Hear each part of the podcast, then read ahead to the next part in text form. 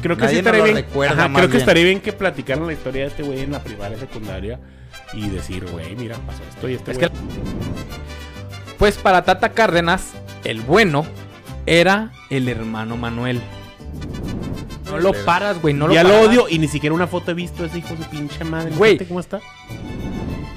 En donde se llegaba a decir que don Manuel comía lengua, porque su hermano se quedaba con los huevos. Y van Lo que decías más. ahorita, el pueblo informado es realmente informado, güey. peligroso para todos esos güeyes.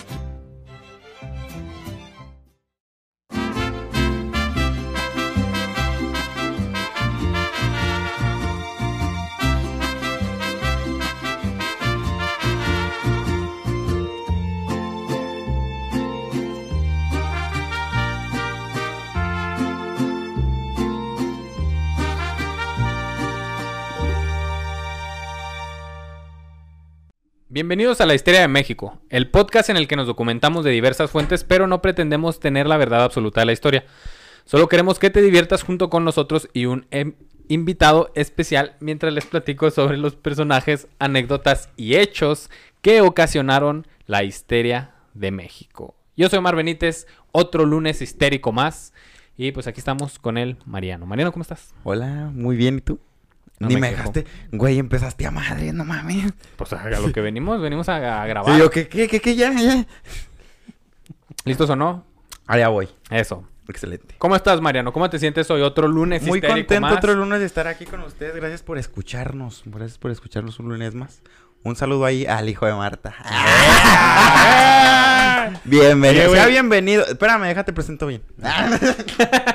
Cuando tú quieras, No hables. cabrón. Sí, está bien. No, no se crean. El hijo de Marta, señores y señores, ya lo conocían 31. Ah, Ah, 31... 31. 31 días tienen algunos Sí, meses. Sí. Otros tienen 30. Pero el hijo de Marta vino a acompañarnos el día. En uno, en un día de esos En meses. Y ese sí. día es muy especial. En uno de estos meses. Ya, la andaba cagada. Sí, no, ya andabas cagaste. Señoras y señores, nos acompaña el hijo de Marta. Hijo de Marta, ¿cómo estás?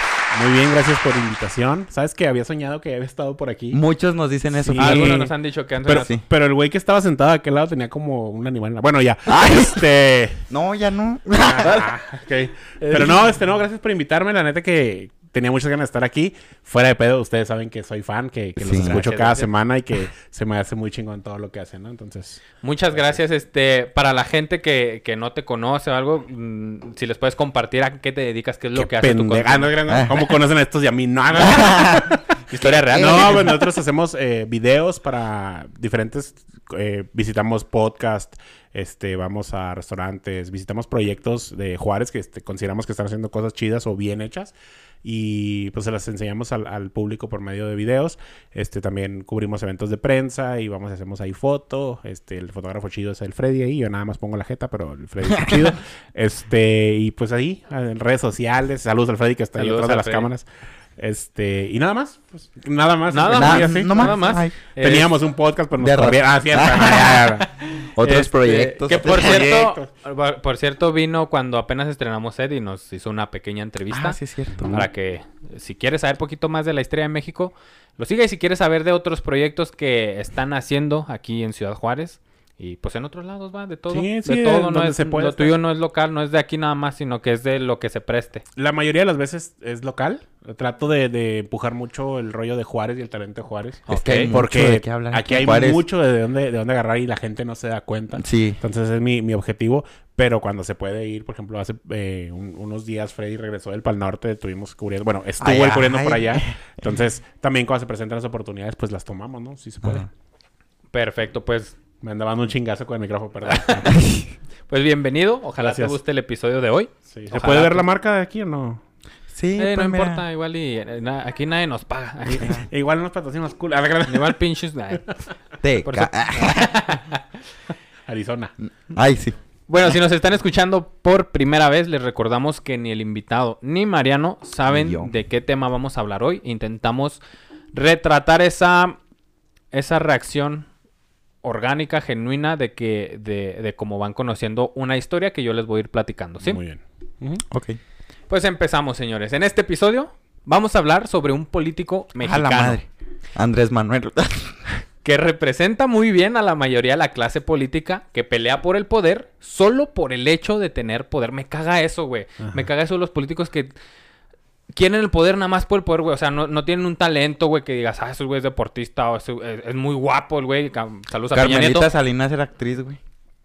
Nah, pero ya cuando al final de su carrera, güey, ya quiso poder por tener poder, Sí, güey. sí, cierto. Entonces, este güey representa muy bien eso. Es un político que abusó de, que abuso, que abusó de su puesto como muchos. Abuso. Cuidado con lo que dices, saca de Cuidado. contexto, güey. Ah. Cuidado. Este, es un político que abusa de su puesto y de su autoridad para hacerse de riquezas y de negocios ilícitos. Vamos a hablar de toda la Cámara de Diputados. Ah, sí, sí, ah. Este vato yo- lo hacía con contactos de todo tipo y con esos contactos podía realizar casi cualquier actividad que se proponga. Ah. Me refiero al revolucionario Ávila Camacho. Ah, cabrón. ¿Le suena Ávila Camacho? Pues Sí. nomás el nombre, güey, la neta. A ti te debería sonar, Meca, porque le- en el episodio anterior, si usted no lo ha escuchado, en el episodio anterior, póngale atención. Ya, y ahí hablamos del Escuadrón 201. Ah, sí, sí, ya, sí. ya. El, Mira. el presidente se apellidaba Ávila Ávila Camacho, Camacho. sí, pues sí te digo que ok, me suena. pues hoy vamos a hablar de Maximino Ávila Camacho. Máximo. el hermano incómodo del presidente. Ah, es como su Raúl. Ándale, Ah, es como su muy Raúl bien, o su sí. Pío López Obrador. Sí, sí, sí, sí. Ah. Siempre hay, siempre hay. Su pío, pío, pío, pío. Ay, espérame, ¿este era el hermano? Ajá, de lo que yo les voy a hablar hoy es de Ávila Camacho, pero Maximino. El hermano de Ávila de Camacho. Ah, Manuel ok, ok. Ávila Camacho. sí, sí. Ya habrá tiempo de hablar de los Sí, presidentes. Manuel, Manuel es el famoso. Maximo- Maximino, es Maximino. el incómodo, güey. Ah, ok. Ese mero. Sí. Entre la mayoría de hombres de la posrevolución, es muy frecuente y casi una tradición de costumbres muy arraigadas que los generales escriban sus memorias a manera de testamento biográfico. Ok. Este no es el caso de Maximino Ávila Camacho. Ni escribir sabía el hijo de... Ah, bueno, ya. Las diferentes y muy pocas interpretaciones que hasta el momento se han realizado sobre su vida giran en, tono, en torno a percepciones sesgadas de la propia marcha histórica del personaje. Ok. Gran parte de ellas han tomado como base historiográfica. Ah, ¿viste eso? han tomado como base. han tomado como base historiográfica las declaraciones a periodistas, entrevistas y alguno que otro escrito agresivo que el general enviaba sobre algo que no estuviera de acuerdo. Ok.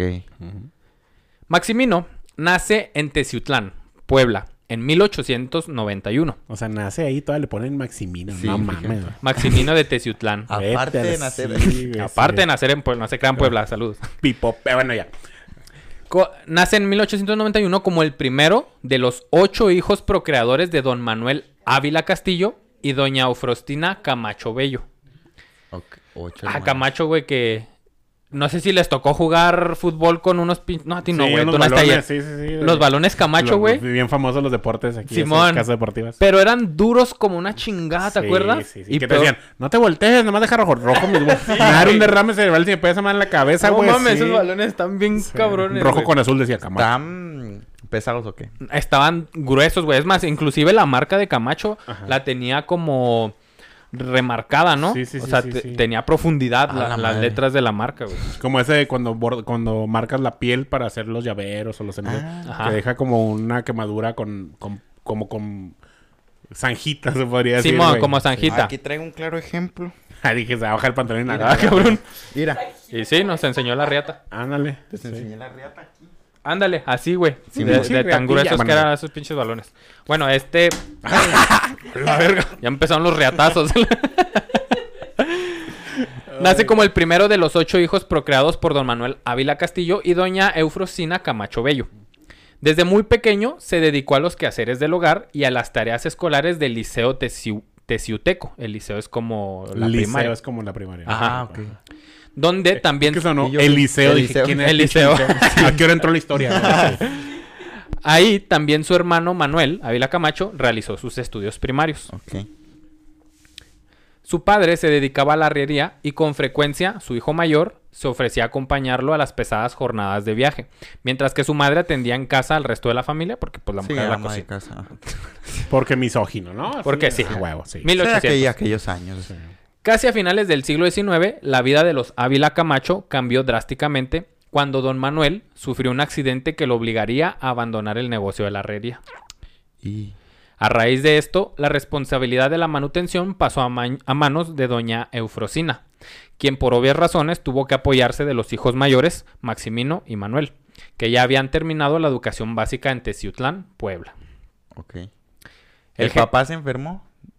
Que los hijos respondan. Tuvo un accidente el papá y, y ya empezó a ¿Pero qué le pasó? ¿No sabes? ¿Nada más un accidente? No, O nomás sea, un se, se cayó de la banqueta y ya. Sí, o sea, un Se accidente. cayó, perro.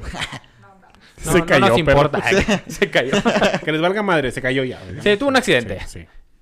El general recordaba que al hacerse cargo del trajín, que es, es como la carretilla donde llevaban todas las cosas, al hacerse cargo del trajín recorría con su hermano la misma ruta que su padre.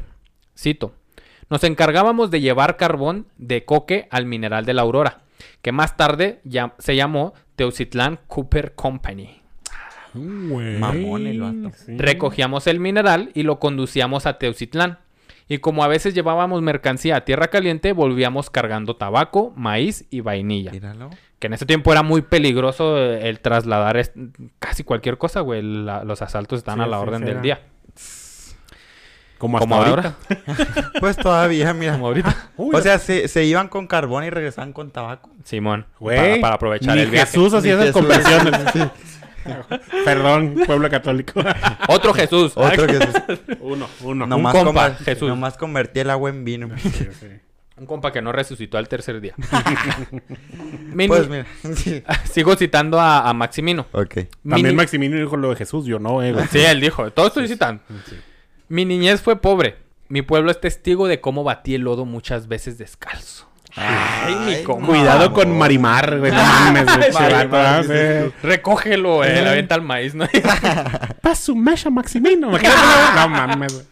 No te mames, güey. Con el tiempo, Maximino se fue alejando poco a poco de esa labor, pero no de sus orígenes rancheros. Fue agricultor, vaquero y más tarde agente de ventas de la compañía de máquinas de coser Singer que tengo. Ah, vete a la roña. Eh, era vendedorcillo, mire. Qué chido. Su, su astucia y facilidad de palabra lo hicieron poder hacerse de alguna tierrita y de unas cuantas cabezas de ganado. Sin embargo, en su primer intento como ganadero fracasó debido a su corta experiencia en la materia. Y pobrecito. Que curiosamente, güey, años después eh, iba a ser uno de los principales criadores de alta escuela del país de Sí, ganado, güey. cuando tenía dinero quien, que, para pagar quien le atendiera Ajá, todo el... sí, pues sí. El Así primer negocito le falló, pero mira. Sin embargo, como la situación económica familiar no había mejorado mucho y seguían en la escasez, en 1910 tanto Maximino como Manuel decidieron unirse al movimiento armado al lado de su tío Gilberto Camacho en la mentada Revolución Mexicana. Ah, la madre. A lo largo de 1912, Maximino se tomó el atrevimiento de enviar al presidente Francisco y Madero una serie de cartas que escribió en las que confesaba su deseo de convertirse en soldado. Le solicitaba ayuda para entrar a la Escuela Nacional de Aspirantes y le ofrecía conformar un cuerpo de voluntarios para apoyar la causa. Pero estas cartas, de estas cartas jamás obtuvo respuesta. Ah, pobrecito. Ah, por eso se hizo culero, güey. Es que le iba mal, güey. sí. Sí. Algo cambió en los... Maximino acá, ¿no? Meses después, Maximino comenzó a tener diferencias con las posturas ideológicas de Madero, por lo que su vida militar estuvo a punto de verse cortada de tajo debido a que se levantó en su contra. Ah, güey. Fue de primero, le mandó cartas, déjeme hacer acá un, un grupo para apoyar la causa, déjeme entrar a la escuela esta de aspirantes. Ah, no me vas a pelar. De los increíbles. Sí. ¿El qué? Sí. El niño de los increíbles. ¿El niño de los increíbles? ¿Cómo se llamaba? Maximino. Ay, No. el Maximiliano del Increíble. pelo así, güey. Ah, el, el bebé. El no, el No. que, Ah, es, el que es el villano. villano, güey. Sí, que primero lo admiraba y luego lo odia. Lo-. Ah, sí es cierto. ¿Cómo se güey. llama? Sí, pues no me acuerdo cómo Y se llama se ese pendejo, fue. pero. Pero ese besito güey. quiera que esté. Sí. Ah, sí. ¿Cómo? Increíble. Incrediboy. And- ¿Haz de cuenta? Sí. Infredi. Sí, algo así. Algo así, pero lo que pasa es que con Madero muchas veces no nos cuentan. Primicia. Ah, Nunca lo han contado. Este Madero, cuando entró a la presidencia, ya como presidente, em- empezó a hacer cosas que no iban de acuerdo a las ideologías que luchaba la revolución. Como todo en la historia, güey. Se repite. Todos tienen el poder y todos se les olvida de dónde. Ujú. Yo lo que digo, estaban hablando yo digo que Madero no por corrupto, pero sí por Tenía una estrategia, por güey. dices tú. no tenía. Güey, derrocas a Porfirio Díaz. Ok. Vences al ejército federal. El ejército federal es el de Porfirio Díaz, Sí. ¿no? Vences a sus altos mandos. Se va Porfirio Díaz. Tomas el poder. ¿Qué haces? A chingar su madre los altos mandos y los federales, ¿no? Simón. Porque esos Sí, son pues, los que me están dando la madre. No, este... Madero se, se le hizo buena idea dejarlos y Sí, es dejarles que- es el mando a lo los militares. ahora yo mando a estos güeyes, ustedes sigan mandando a los demás. Sí, Entonces ajá. se convirtió en el nuevo Porfirio Díaz nada Sí. más, güey. O sea, Algo así, güey, pero a diferencia de que no le hacían caso, güey. Huerta era el perrón ahí, güey. Por eso, un año en 1913, güey, se le voltean y lo matan. O sea, Oye, fue una serie de malas decisiones. sí, fue, él, él solo obtuvo su... Fue que yo creo que ahí sí era como su propósito de... Ya estoy en la silla, ya me vale madre. Nunca Sí. pensando que le iban a ser fieles, o sea... Mm. O leales. Y claro yo, que no, yo pienso que, todo que- el pedo, que ¿no? sí, lo, sí toma el poder, pero es ingenuo.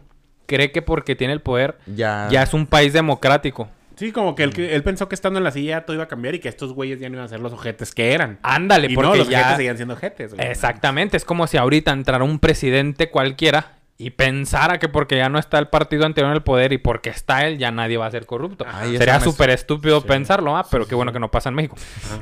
Tuve un déjà vu. Entonces, Madero, güey, lo que hace es que como ¿Me ya, estás diciendo?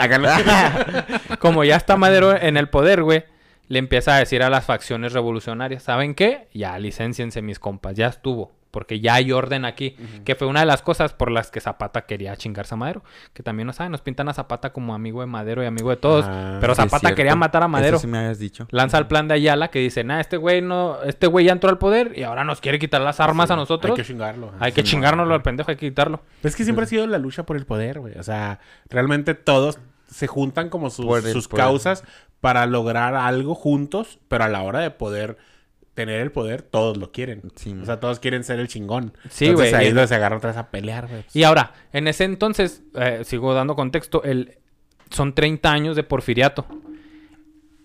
La forma en que entra el siguiente es a base de armas. Entonces, ¿qué, pi- qué- qué piensan todos los demás? Ah, yo quiero ser presidente. ¿Cómo lo hago? armas. A base de armas. sí. Y ahí es donde se hace el cagadero de la revolución, güey. Que todos se matan y todos se empiezan a matar, a matar, a matar por el poder hasta que llega mi general Plutarco Elias Calles y dice, a ver, se Ah. me aplacan y vamos a hacer una institución en donde vamos a escoger quién va a ser presidente. Pensé que he dicho, a ver, se me aplacan y me ponen junto a la López Mateos. Me De pone- sur a norte. Dije, sí, este güey. Este güey dijo, se me aplacan y ahí vamos a decidir. Y ahí nació el bonito PRI. Bueno, el punto... Ah, ya decía yo que Ah, no que se viene una decir, aquí. de- No todo puede ser bueno con este güey. Sí, No. te digo. Todos la cagan, güey. Todos la cagan. Y algunos por inocentes. Yo pienso que Madero realmente es por muy inocente de No plano. lo defiendas, güey, Pensaba... no No lo lo, defiendas. defiendo, güey. Se me hace que No, fue un no. pésimo presidente, güey. Pero es inocencia o pendejes. Pues muy inocente y muy Van agarrados de la güey. mano, ¿no? El que era chingón era... Bueno, ya no voy a meter en este pedo porque este es un... nos da para tema, güey. Aquí puedo estar platicando de la revolución.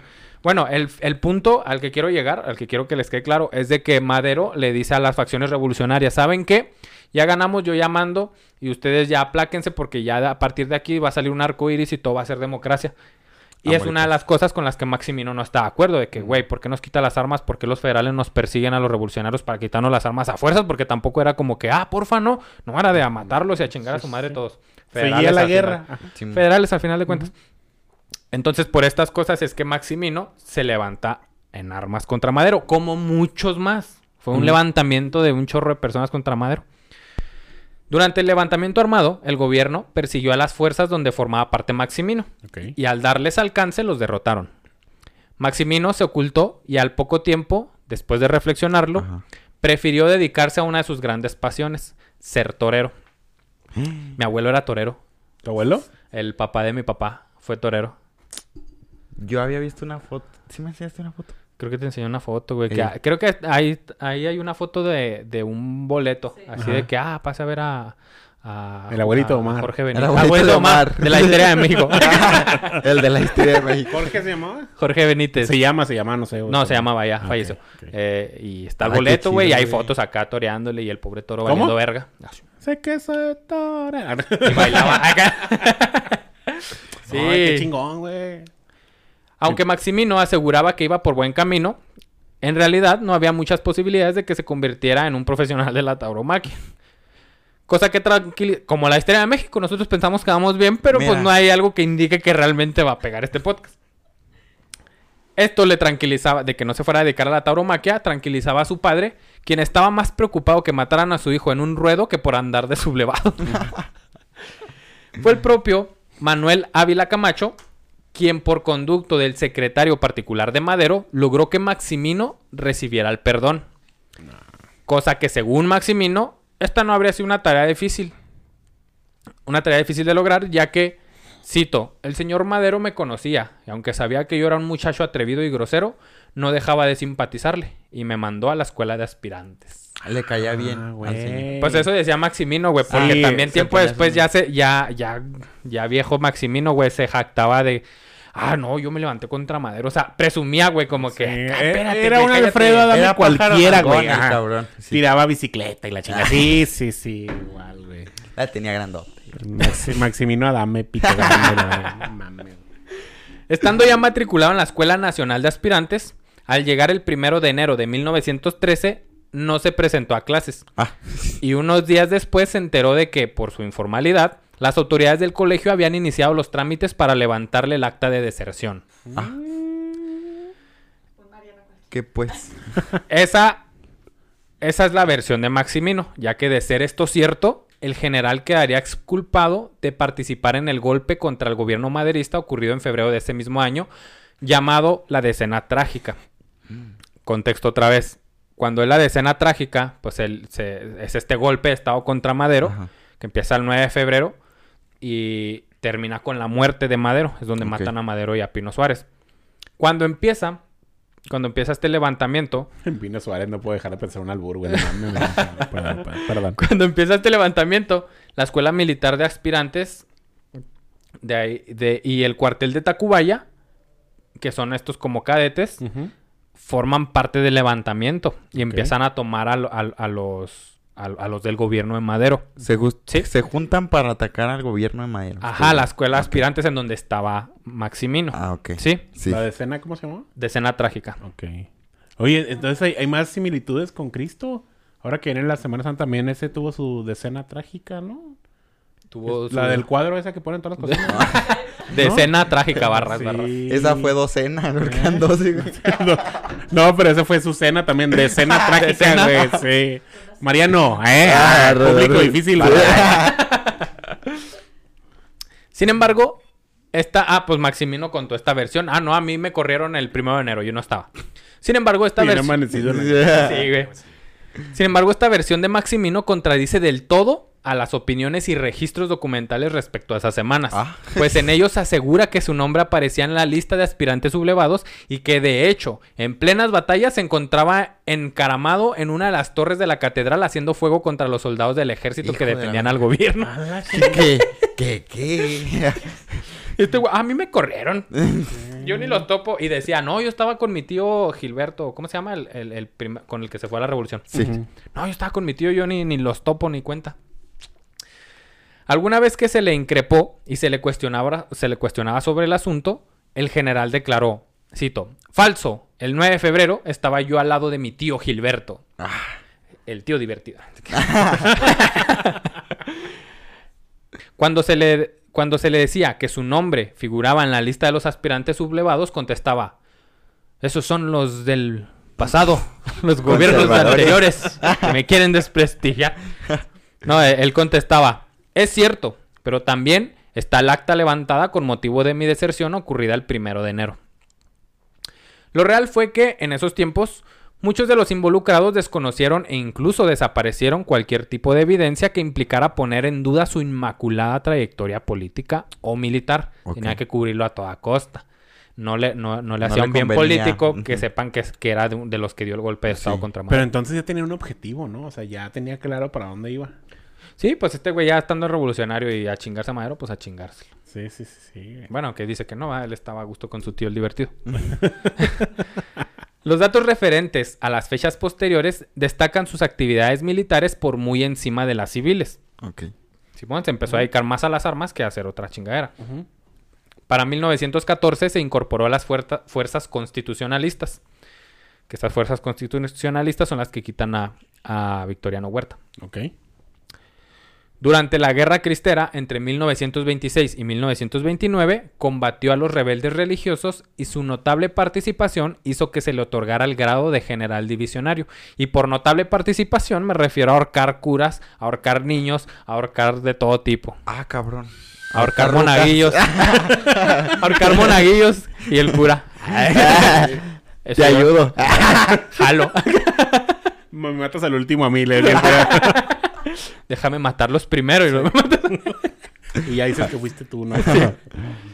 En la época del maximato y en los, y los primeros años del sexenio cardenista, fungió como jefe de diversas zonas militares, así como subinspector general del ejército mexicano. Este güey ya estaba bien. haciéndose ahí contactos en la milicia, puestos. Ya traía power, ya traía power. Sí, ese güey ya traía odio.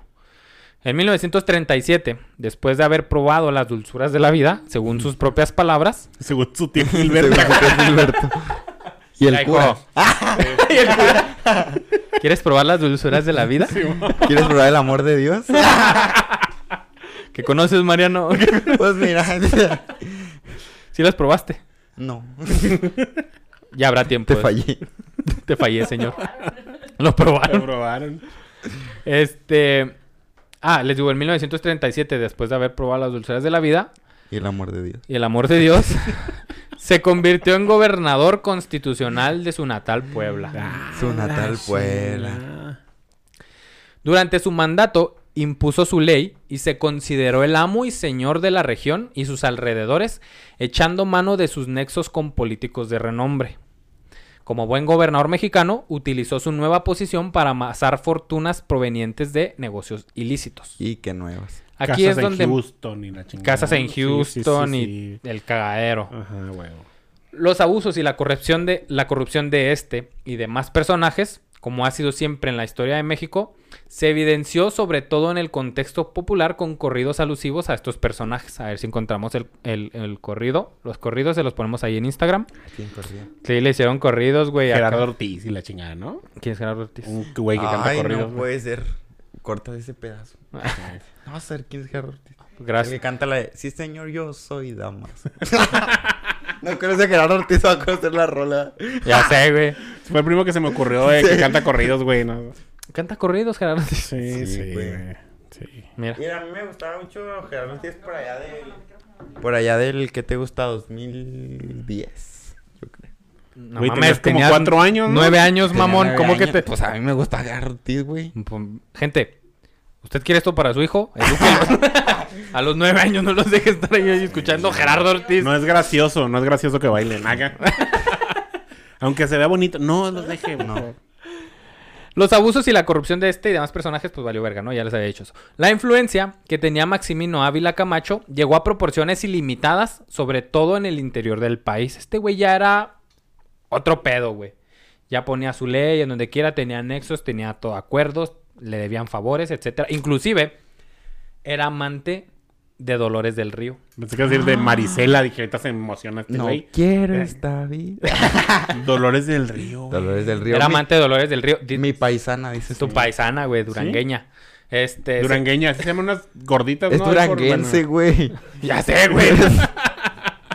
es... Sí. No, esa es otra cosa, güey. Dolor- Ah, es que lo dijo por Dolores del Río. Dolores Estamos del con Río. la duranguense. Sí. O también es Patrocínanos, durangueña. También es durangueña. es ¿no? durangueña. Sí. ¿Cómo es diferente durangueño? Pues no sé, porque. Yo estoy mamando, güey. Dijeron durangueño de mamón. No, porque allá sí se usa mucho esa palabra. Bueno, hay muchas. Yo conozco varias tiendas allá en Durango que es la durangueña. por Bueno, pues pa- basándonos en que es pasito duranguense. Y Pues no sí. pasito durangueño. Ajá. Durangueño, sí. Pues no sé. Pues nos vale madre. Durango ni existe para nosotros. ¿Qué te pasa? Sí. Eh, Durango parral significa grande, ¿no? más allá del agua. Ah, Ah, sí, allá los queremos. Allá. Allá del Ah, agua, cierto. Hijos con- Durango significa agüita que te mancha los dientes, güey. Ah, Nada, sí es cierto, huevo, sí. huevo, sí. Sí, güey. ¿Significa eso? Muy- No, güey. Y yo. Pero el agua de, el agua de Durango, la neta no sé, creo que tiene flúor, mucho flúor el agua. Entonces mancha los dientes y muchas de las personas que son de Durango tienen Tiene- muy manchados los Sí, dientes. ves, ves a la gente y tiene manchita en los dientes. Sí. Sí. Eres de Durango. Eres de. Durango, sí. No mames. Solo de verte. Sí, güey, te sí, pican. No, yo, yo no los tengo manchados. Pero Se los, no, lavaba, no. Se, los, se los lavaba bien. No, no. Sí, güey. El cura se encargaba de cepillarlos a todos uno por uno. Ah, caray. Venga para lavar los dientes, mijo. o sea, No, escupa. O sea, me refiero. Ella, déjenme hablar. Dale, dale, dale. Me refiero más bien a los de la ciudad, Ciudad Durango, güey. Victoria Durango. Porque los alrededores no, no sucede es tanto eso de... porque de- no tienen agua. Obvio. Cuencame, pueblo desértico. Nuevo León va para allá. Nuevo León va para No es allá. cierto, Nuevo León. No, no. Déjalo volver en paz, güey. Sí, pero eso se da más en la ciudad de Durango. Ok. O sea, los de la ciudad son dientes manchados. Sí, Los sí. Los son? demás sí se los lavan. se los lava Los cura. demás no tienen agua. sí, los demás no tienen Se agua. los lavan con otra cosa quizá. No es cierto. Saludos a todo Durango y a los alrededores. Yo no, yo no les mando saludos. Durango de mi corazón. Este, bueno, la influencia que tenía Maximino, pues era ya otro pedo. Para ello le sirvió presidir el bloque de gobernadores de la República, grupo que creó y encabezó durante su mandato en Puebla. ¿Por qué no nos hacemos un barrio entre compas de Sí, sí. De- Gobernadores. entre poblanos. fosfo, fosfo, Fos- que aquí hay varo? Jálense y pues ahí hicieron su grupito de WhatsApp. Sí, güey. Es justo decir que el general sí realizó obras de importancia en su entidad. Desde luego, más por construir una buena imagen para estar en la antesala de la presidencia de la República que por el interés social. Ya era gobernador, ya era jefe del bloque de gobernadores, pero necesitaba más, güey. Este güey necesitaba más y no se iba a parar. De Sí, poder, iba con todo tú. ese güey. Este güey, güey, con todo, güey. Hizo ahí que un bravo bus a lo Sigue pendejo, existiendo ese pedo de los gobernadores y que uno sea el presidente de los gobernadores, güey. El grupo No de gobernadores ya creo que ya no, güey, con, con tanto partido político, creo que ya no. Se quitó. Sí, pero hace, hace uno o dos años, güey, sí intentaron hacerlo contra Andrés Manuel. Ah. Panistas y, y priistas intentaron hacer un bloque de, gobernadores para intentar chingarse a Morena, cosa que pues no iba a pasar. Me asustó, dije que suena, güey. Es Yanis que anda Llegado el tiempo en que se, da- se daría el dedazo para escoger al nuevo candidato, es que así le hacían, güey, ¡pah! Ándele, güey. En la mera jeta. Ay, me dolió. Pero me duele más. Pero me duele más. corrupto. Llegado el tiempo en que se daría el dedazo para escoger al nuevo candidato presidencial, fíjate cómo el dedazo tampoco ha cambiado, Sí, güey. Ahorita ya está el dedazo sobre. Claudia Sheinbaum o Marcelo Ebrard. o- Ya está. Ay, mira, yo no me da cuenta de eso, pero sí da. Sí, güey, es al que el presidente elige, güey. De ha sido. La gente piensa que ya cambió, pero lo que cambió fue el logo de PRI por Morena, lo único que cambió, güey. Sí, la neta. Este, bueno, llegado el tiempo en el que ya se iba a escoger al, al nuevo candidato presidencial, Maximino supo que no, se, que no sería señalado por Cárdenas. En ese Ey, entonces el presidente era Cárdenas. Y por si lo tienen endiosado, sí, también elegía a él a dedazo y Dedazo. gobernaba el PRI, gobernaba todo este pedo. Ay, no, qué fuerte. Pues para Tata Cárdenas, el bueno era el hermano Manuel. Encargado en ese entonces de la defensa nacional. Ok. Siguieron los hermanos sus caminos de la vida, Sí. que no son como yo pensaba No son lo que yo esperaba. y no son lo que yo esperaba, güey. No son lo que yo creía. No son lo que imaginé. Lo que imaginé. Lo que- Así me imagino a Maximino, güey. Este, Pinche Manuel. A este Ahí, Manuel- Pero Manuel Ávila, no, no, no usted. Que necesita algo, no, no. otro Manuel Sí, otro, otro que Manuel. gobernaba otro partido ahí Que creo que era menos cular, bueno, ya. que al menos no es madrona selva. este, Pero yo sí voy a ir al Tren Maya, la neta, güey. O sea, ¿para qué lo niego? y eso fue todo por hoy, gracias. pa- Pues mira, ya lo va a hacer. Pues, ¿qué? ya todos. Ya que- quedamos. Ese es el problema de México, güey. Que todos decimos, pues ya lo hizo, vamos a ver cómo quedó. Sí, pues pero es que, no- es que, güey, ya está. Ya ni modo que lo quite otra vez. pues es que Bueno. no lo ha puesto, güey, más bien Pero lo va a poner, güey. porque Ya está huevado el señor. Sí. Se aguaba muchas cosas. Fíjate que eso sí me gusto, güey. El país, el, el país y más los jóvenes va- se están involucrando cada vez más en la política. Ajá. Y han Y yo. echado, han echado atrás cosas que ha intentado hacer este señor hacer. y Morena, güey. Que, que han lanzado propuestas bien pendejas, güey, como esta de que esta ocasión en que ah, proponen, ¿saben qué? Si sacas préstamo, eh, proponemos que el patrón, antes de pagarte tu nómina, pueda pagarle a la empresa lo que le debes y luego te paga tu nómina. Eso, eso ahorita no es, güey, es ilegal y es obviamente que no puede ser así. Sí, no, no puede ser una tienda de raya, güey. o sea. sí. Y ya iba eso, güey. ¿Qué pasa? Que se da cuenta, se da cuenta lo- los mexicanos, empiezan a hacer desmadre, empiezan a hacer escándalo. Y luego Morena dice, ¿saben qué? No, eso no se va a hacer, eso está mal. Lo salvamos. Güey, tú mismo lo Ah. pusiste, mamón. Están bien pendejos todos nosotros. Así, así Hijos lo dijeron ellos. Sí. Ajá. Tú lo pusiste, güey. ¿Cómo nos Sí. salvaste de eso? El problema Bueno. es que hay mucha gente que todavía cree eso, güey. Y mientras siga existiendo ese tipo de gente, pues va a seguir sucediendo, güey. No va a parar. Sí, sí, sí, pero, pero... yo si voy al tren Maya, no te emputes. Acá no, no te creas, güey. Despe- Se borra este se borra episodio. este ya me borraron uno. Ya, que... ya me vale madre. de mejores podcasts. me Pues dijiste borrado. que ibas a ir al aeropuerto y mira lo que pasa. Ahora vas a ir al Tren Maya. Sí, güey, ya se va, güey. Este... Bueno, entonces ahí ya eh, este Manuel era el secretario de Defensa Nacional y para Lázaro Cárdenas el bueno era Manuel. Ajá. No Maximino que llevaba su recorrido acá bien No, machín. sí, Manuelito, Manuel. Manuelito Sí, porque es ese buen entonces niño. sería más poderoso Maximino que Sí. Manuel. Ajá, güey. Sí. este güey gobernaba. Este güey Era gobernador del país. Era presidente Sí, del bloque de gobernadores del país, güey. Sí, güey. Sí, estaba muy poderoso. Estaba güey. muy cabrón, güey. ya Era el presidente y él abajito, güey. No- Ándale. Si no es que tenía más poder que hasta el presidente, güey, en una de esas. No, Lázaro Cárdenas se fue a la jodida con el poder. Sí, sí, no, pero a lo que me refiero es que abajito el presidente no había nadie más que ese güey más poderoso, güey. Porque todos los gobernadores le tenían un respeto a huevo, güey. No, no. Y qué bueno que dices eso porque vamos para allá. El Tata Cárdenas pensaba que el bueno de ese entonces era Era Manuel. Fue entonces cuando, consumido por la ira, Maximino despotricó a diestra y siniestra. Gracias al general potosino Gonzalo N. Santos, amigo de Maximino, que también luego vamos a contar la historia de Gonzalo N. Santos. Se viene. se Acuérdate viene. de eso, acuérdense de eso, Max- Ok. Gonzalo N. Santos. Bueno, este güey era, N. Santos es porque era presunto nada más. era el presunto amigo. Gonzalo N. no, ese era, era Gonzalo y su apellido N, y- pero pues le iba al Santos, dijo mejor Santos. Torreón. ok. Torre. Necaxa. Santos. Sí. Amigo de Maximino, gracias a él tenemos la re- recreación del momento con la siguiente cita de Maximino. Ok. Digo, de... Voy a citar a Gonzalo N. Santos. Tú eres actualmente el gobernador más fuerte.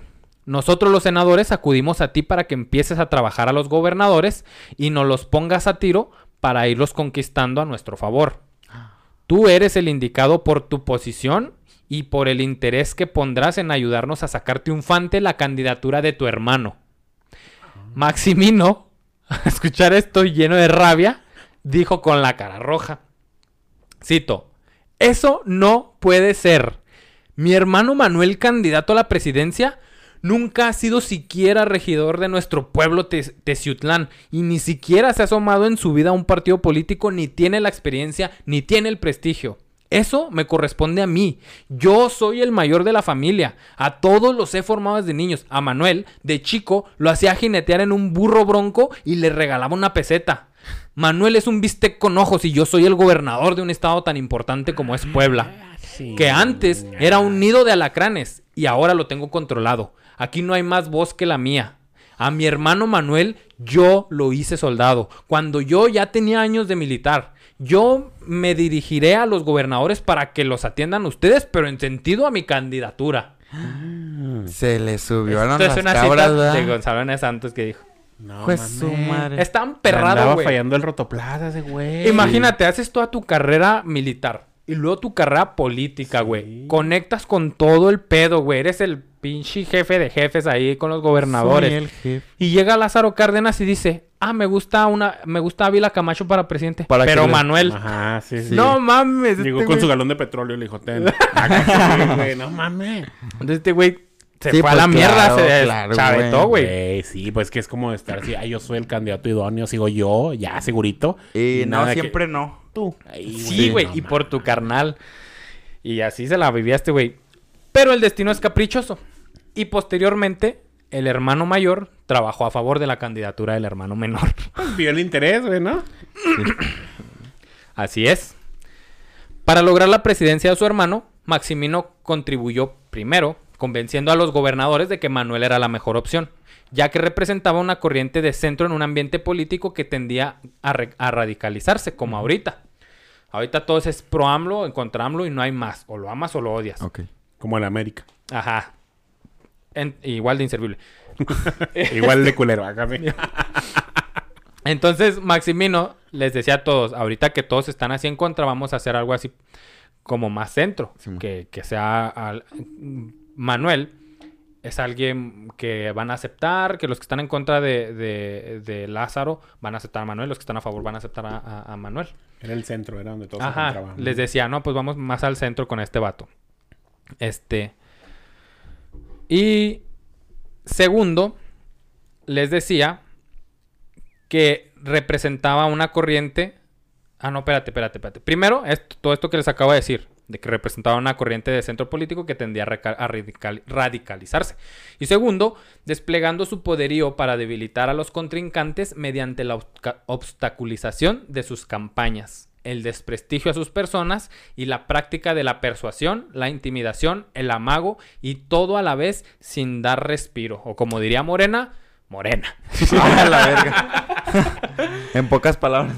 Sí, güey. eh, este güey se puso violento. Violentísimo, güey. Alguien apenas decía, ah, me dan ganas de, de contender. Que le cortan También. la cabeza. Sí, güey. Adiós, carnal, no se sabe más de ti. Y el Adiós, güey- periodista. Ay, Adiós, periodistas. el 1 de diciembre de 1940, tras una jornada electoral sangrienta y claramente fraudulenta, Manuel Ávila Camacho tomó la presidencia. Y cuando digo sangrienta, güey, hay videos, hay videos, güey. Ah, a ver si lo ponemos en. Instagram. Hay videos en los que va la gente, va un güey así como a, a la urna, güey, a meter su papelito, güey. Y luego llega así como que los que están revisando, güey, están así y lo como que quieren meter el papelito. Y lo antes de que lo meta, güey, lo agarran y se lo quitan, güey. Y luego lo ven y lo ven que votó por el que no era Manuel Ajá. y se lo llevan, güey. Y se lo chingan. Ay, ¿quién güey. sigue votar, putos? Ajá. Así eran, güey. Así eran hijos de su puta madre. Era, fue violentísima, fue sangrienta, fue este. Lle- Llevaban las urnas para votar, pero las llevaban ya cargadas de votos, güey. Ah, cabrón. Y tú te formas Eso para sigue votar. pasando, Eso sigue Aquí- Aquí pasando, en güey. Juárez pasó hace algún mandato, ¿no? Exactamente. Un, un mandato que no queremos su nombre. Ajá. Este. Y. y el el- canal de las noticias. Ah, bueno, ya. no, güey, ya no te metas en ese pedo. Este. Y mañana. Y en, y en muchos lugares eh, son, son cosas que siguen pasando, güey. La- en, en las elecciones del 2018, bueno, en todas las elecciones que ha habido, pero en el 2018 los güeyes que llegaban armados a recoger las urnas, güey. ¿Qué les hacías? No mames. Nada. ¿a Pues en ese... sí? 2018 llegaban Sí, con güey, armas ¿no a supiste? recoger? No. Sí, güey, todavía. Estaba muy chiquito. Con Peña también, güey. Con Peña era un cagadero. Ay, no mames. Sí, Con Peña fue el 2012, güey. No sabías de Peña, pero sí de Gerardo Ortiz. No mames, por eso estamos... Ah, güey, pues... Sí, de hecho, cuando Pues vas a votar güey, todavía, güey. ¿Qué, es- qué? 2012, 11 años, güey. Ya mira la política ni el caso. Pero, güey, todavía Ortiz, cuando vas a votar, eh, Yo bueno, me ha tocado ir así a, a- a la casilla donde me toca y gente así como muy tensa, eh, que quién sabe qué, pero así gritoneando así tú, güey, tranquilo, güey, o sea, ya estamos en el 2021, güey. Sí, No, en- está, no, en- cuando Ah. hice votar la última vez 2020-2021, güey, no, Ay, ay, ay, Este- ay, ay, ay, ay. este año no creo ir a votar por nada, este, honestamente. Ni me pregunten por nada. Que el, el hijo de Marta no va a votar. Güey, es que es- todas estas prácticas son horribles. Ahorita, güey, en ese entonces, Eran no mames. Era otro pedo, güey. y Fueron violentas y entonces por eso se hacían. lo- Por eso el PRI gobernó 70 años, güey. Porque fue Sí. fraude tras fraude tras fraude. Y por más que contaran, no había ni manera de poner que había más votos de alguien. Porque por decirlo ya te mataban, güey. Mm. No Sí, podías este, meter este tu rollo voto. medio ha cambiado en el aspecto de lo que mencionabas ahorita, de que la gente se ha involucrado más y el pueblo está como de, nah, ya nomás es pendejo. O sea, y los políticos en gran parte algunos han entendido que ya la gente no se va tan fácil a la pendeja. O sea, ya la Y- gente se queja y alega y busca y, y rebusca y le está buscando formas de chingar al político siempre, güey. Sí, güey. Y, y, por ejemplo, también cambió mucho con la creación del INE. Sí, el INE empezó mal. em- obviamente iba a empezar ahí apenas estaba caminando.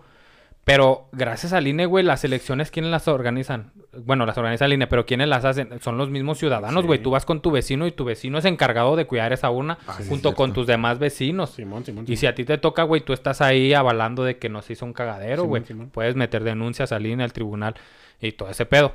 Todavía está medio corrompido todo ese Sí, desmadre, güey. ¿verdad? Pero Sí sí, hay... hay más formas de poder eh, cuidar que todo sea legalmente. Correcto, porque es un organismo autónomo Ajá. que no tiene que ver con el gobierno. Gente, cuiden a sus instituciones. Sí. Cuidemos a nuestras instituciones. Güey, ahí en la, ahí por mi casa, en donde se va a votar esta pendejada el 10 de abril, si nos está viendo después, pues el 10 de abril, el 10 de abril se va a votar por... ¿Sí o no? Por, Por, por si por se si queda quieres o no o- quieres AMLO. Por si se queda o por no se va. Esas son las opciones, güey. Che, pendejada. Bueno, se va a votar por esa estupidez. O sea, espérame, es que yo no entiendo ese pedo. O sea, si, si supongamos que no se queda, ¿no acaba? Mira, lo que dice Andrés Manuel, dice, ¿saben qué? Si, si ganan los votos que dicen que me vaya, Ajá. me voy. Eso dice Andrés Manuel. Ok. ¿Qué pruebas tiene su palabra? Nunca Andrés Manuel en la vida ha reconocido una derrota, güey. Siempre que le han ganado es culpa de alguien. No hizo el, Este no el hizo algo presidente bien. legítimo cuando Calderón, güey. Ah, Cuando sí, ganó. Calderón, según él, hizo la toma Se de protesta. Y dijo, ay, yo soy el verdadero presidente. Nunca en su vida ha cumplido su palabra, no ha aceptado su derrota, güey. ¿Qué te hace pensar que va a cumplir su palabra? Dos, digamos que es el güey que más palabra tiene. la constitución dice, el presidente no puede renunciar. Los presidentes se tienen que quedar o van a renunciar solamente por Ah. alguna fuerza, alguna causa muy De grave que digas de plano no te puedes quedar, güey. Solamente así se lo van a, le, le pueden autorizar que renuncie. Ok. Tres, la ley no es retroactiva. Si se pone la ley de que se pueda quitar el presidente en tres años, quiere decir que este es, en este sexenio no ya aplica. no aplicó. En este sexenio aplica el que Ah. viene, pero no es retroactiva. Quiere decir, Andrés Manuel es presidente de 2018. Entonces, no ahora que se hizo la ley. pendejada, porque a mí se me hacía bien. Yo decía, pues si ya no la... Si, si sale mal, pues que se vaya el güey. No, El güey, Pero se es que no tiene El problema es que ahora lo que va a pasar nada más es que si, digamos que, punto número uno, que si logran convencer al 40% del padrón, Ajá. Porque No es va a el pasar. punto importante. Este episodio va a salir cuando ya hacen las Ajá. votaciones. Así, el 40% del, del padrón tiene que ir. No, no, güey. Punto número uno es que la gente asista, güey. Y que Mm. todos voten porque no se quede. Entonces, ya desde ahí vas perdiendo. No va a ir la gente, güey. Porque todo el mundo sabe que se va a quedar, güey. Sí, mo. Porque si tú llegaras a juntar el 40% y todos votan que no, vas a victimizar a este güey. Entonces ahora vas a ir con las de, no me quieren, cabrones, y la chinga. Pero aquí dice que no me puedo ir. Se la pelaron. Ah, es lo único que va a pasar, güey. O sea, No se va a ir ni en pedos. Ahora, Hubo producción detrás, pero yo ahora no estoy a favor Sí. de la producción, Sí. Ahora, Sí, yo, es que ya, ya para terminar con este punto de, de actual, este, yo siempre, los que me conocen, los que están ahí en mis redes, saben que siempre yo he sido un defensor de ir a votar. Cuando hay elecciones, yo siempre es de ve a votar. Sí, Por el que sí. quieras, cágala, pero ve a votar. En esta ocasión, pues este episodio ya salió, güey, ya, ya fueron o no fueron, ya la gente hizo cada quien lo que hizo. Pero en esta elección es diferente. En esta elección yo sí estoy llamando a que no vayan a votar. No vayan a votar porque en esta, en esta elección cambia en que el no ir se está tomando en cuenta. Cuando votas por un presidente, si no vas, no te toman en cuenta. Quiere decir que los que no van se quitan a chingar a su madre y va a ganar de estos que sí vinieron. Aquí vamos a elegir nosotros. Ustedes se van a la verga porque no votaron. En esta ocasión, los que no votan sí forman parte de, la, de, de lo, que De la se- de lo que estadística. pase, forman parte de la estadística. ¿Por Sí. qué? Porque hay tres opciones. Votas porque Andrés Manuel se quede y se queda. Votas porque se vaya y se va. O no votas y no Y es no vinculante y no pasa esta pendejada. Ah. Entonces no vayan a votar esta vez. Esto es una esta vez sí se está considerando La el no votar. Es mejor no ir para que no lo hagan, güey. Es mejor no ir para. No tiene caso que un presidente... Un día leí un artículo esta semana que decía... eh, Está poniendo que el pueblo elija, pero él elige quién es el pueblo. Exacto. Y ahí está cagado. O sea, es como... Ya cuando lo entiendes, te digo, el señor tiene sus bl- blancos oscuros. Yo creo que tiene puntos chidos, y pero tiene muchos puntos Sí. malos. Pero lo que sí no tiene es un pelo de pendejo. El señor no es nada tonto, güey. El señor es el mejor Todo político que hemos visto. Ajá, todo esto está armado inteligentemente para que él no se vaya. Solo está dándole voz al pueblo, entre comillas. Ah. Tan, democracia, tan. la gente está tragando Sí. este cuento de, ah, es que es Democracia. participativa. No es democracia, güey. No, no, no es democracia porque tú puedes ir a votar nada más por dos opciones. ¿Y quién te dio esas dos opciones? Una Ah. persona, güey. Entonces no es democracia, no tienes... No es democrático porque tú no puedes elegir, güey. Tú eliges si sí o si no y esas, y esas opciones te las puso un Te güey. está limitando Eso no es democracia. Ajá. O sea, eso sí va a aplicar, pero cuando él se vaya, güey. O sea, va a dejar Ajá. eso establecido ya para cuando él salga, al siguiente sí le aplica.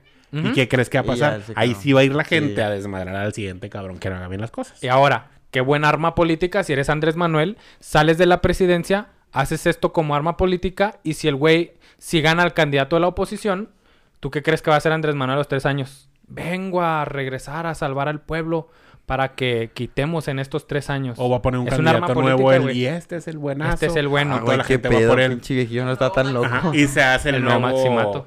El nuevo... ¿Cómo se llama? El de la... Ah, en la, está una película se llama así. El nuevo lluvia de hamburguesas. No, te no, mames, güey. Se me olvidó, güey. Como un- una nueva dicta- dictadura. Ah. La nueva dictadura perfecta, güey. O sea, es el nuevo PRI, lo que decía Omar así. Sí, el nuevo PRI, güey, nada más. Bueno, Ay, Regresando a- políticos. un poquito. así fue la, la, la- la jornada electoral, fue brutal.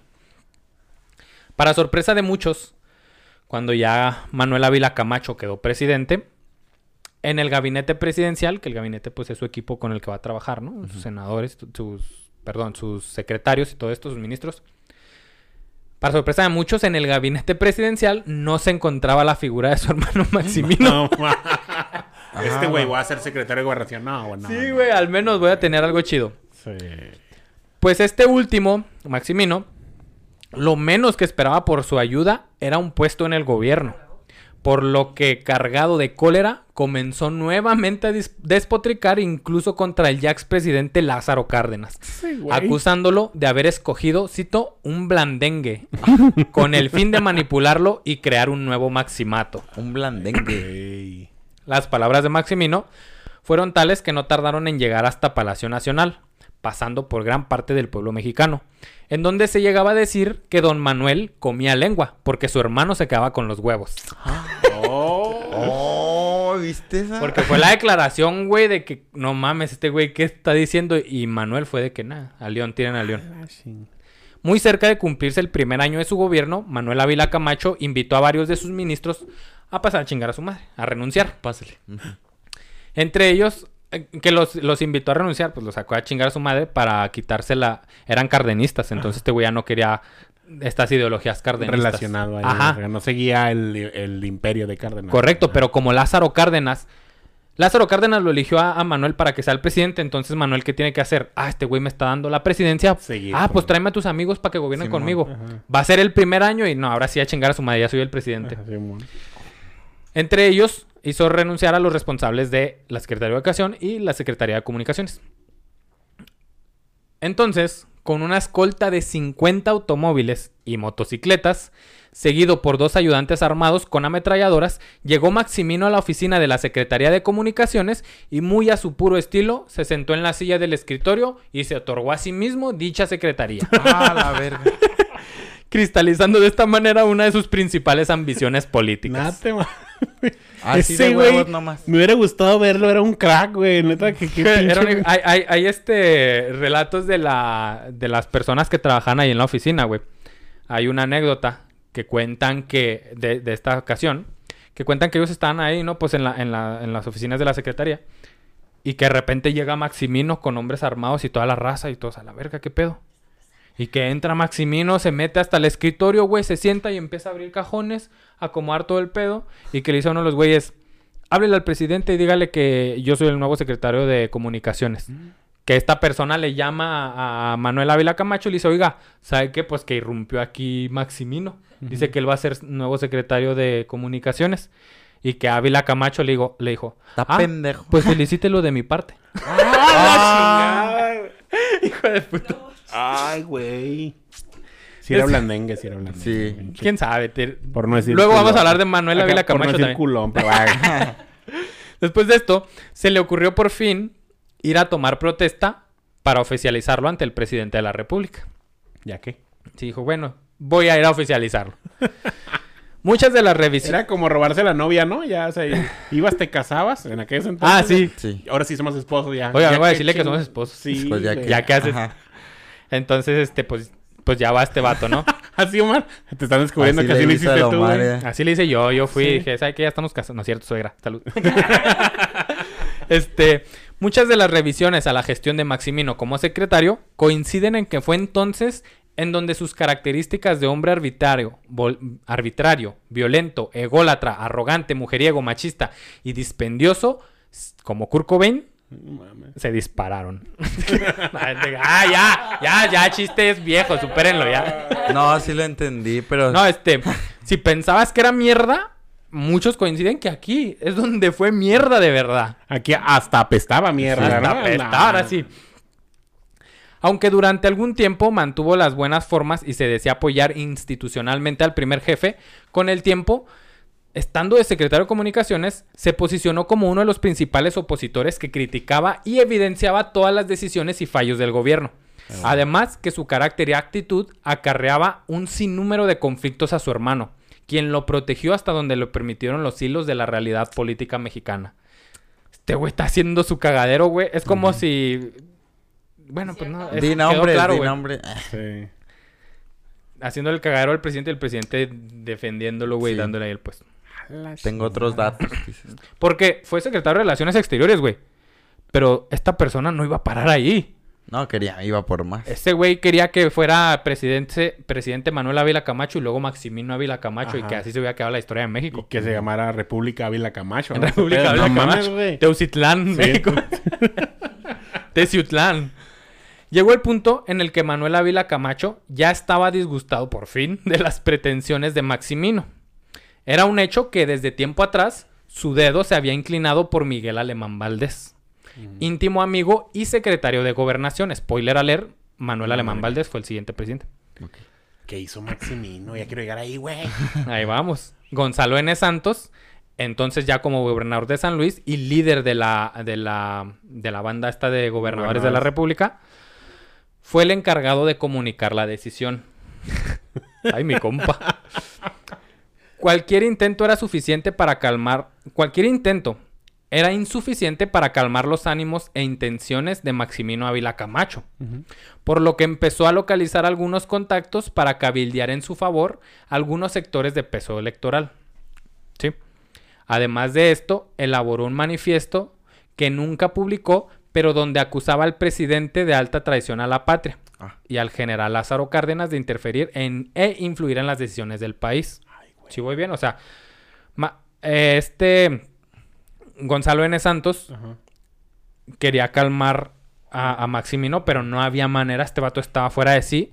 Entonces empezó a usar a, a los gobernadores para cabildear a favor de, Man- de De Maximino. no, de Ávila, de De Manuel no, pendejo, de este, el Pendejo tú que no sabes. el siguiente presidente, güey, se los acabo de decir, De Eh, ah. Alemán. Miguel Alemán. de Miguel Alemán, ¿sí? ¿El alemán? El ¿El, alemán. rapero? Sí. Este Manuel le dice, ¿sabes qué, Gonzalo? Este güey está hecho un desmadre, es mi carnal y todo. Pero pues ya la verga. Ve, y convéncelo ya de que se calme porque yo estoy seleccionando a, a Miguel Alemán Valdés para nuevo presidente. Y haz que todos voten a favor de Miguel Alemán. No se le va a ocurrir a este pendejo hacer una mamada. Entonces Maximino dice, ah, muy bien, a mí me vale verga. Y empezó a mandar esta carta diciendo, el pinche Lázaro Cárdenas está manipulando ahí y, a- y- y mi carnal el culito Ajá. están haciendo un desmadre y este pedo no va por ahí. Oye, pero ya a ese nivel de enojo, güey, sí estaba bien enfermo de poder el señor. Enfermísimo, güey. Qué Enfermísimo. miedo, pinche persona nefasta, güey. no lo paras, güey. No lo ya lo paras. odio y ni siquiera una foto he visto ese hijo de su pinche madre. Güey. ¿Cómo está?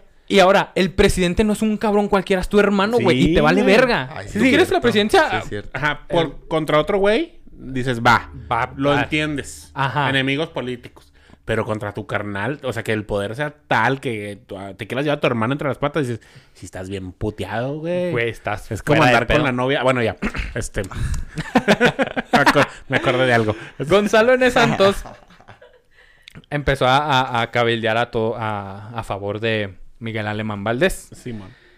El paso de los días demostró, y aquí está hecho un desmadre, el paso de los días demostró que no existía vía institucional para que Maximino contendiera por la presidencia con el apoyo del Estado. Se pues el independiente. Ah, pues imagina, no, pobre pendejo. Pues el respaldo total era hacia Miguel Alemán, que había sido seleccionado al dedazo por el presidente Manuel Ávila Camacho. Pues como es su costumbre hasta Sí. la fecha. Aún Hasta así, fecha. O sea, el hermano incómodo dijo, yo ya no hay manera que sea presidente porque pues ahí les digo, institucionalizaron todo este pedo Sí, de la política. Todos entonces, dieron la espalda. todos le dieron la espalda y iba, y, iba a ganar el que el presidente elegía, no había manera. Entonces, aún así, el hermano incómodo no cesó en presiones desde su trinchera. Con las aguas ya un poco más tranquilas, Gonzalo N. Santos, muy probablemente enviado por Manuel Ávila Camacho, y aquí ahorita les digo por qué, se reunió nuevamente con Maximino, quien se encontraba más resignado en términos políticos, pero en lo personal su furia estaba intacta. N. Santos le dijo, cito, tú no vas a hacer campaña, tus amigos, tus verdaderos amigos, no te lo permitiremos. A lo que Maximino contestó, bueno, ya no soy ningún pendejo. Tu firmeza en ese asunto me hace comprender que esto de alemán es un cochupo hecho. Pero te voy a decir una cosa. Vas a decirle a mi hermano Manuel, y sábetelo tú también, que no voy a lanzar mi candidatura, pero que el fascineroso de Miguel Alemán no llegará a la presidencia de la República. Porque yo le juro a Manuel, por la leche que ambos mamaba- mamábamos, él y yo, de doña Hermanos que tan leche. luego lancen la candidatura oficial del forajido Miguel Alemán, yo, personalmente yo, lo voy a dejar muerto a los pies de Manuel y le voy a dar un gran sainetón mundial. Un gran sainetón es como voy a hacer un Sí, pinche sí, show mundial. Repito, lo juro por la leche de mi mamá, de mi madre, no llegará a la, presi- no llegará a la presidencia de la Y República por la de mi tío Gilberto. y el cura.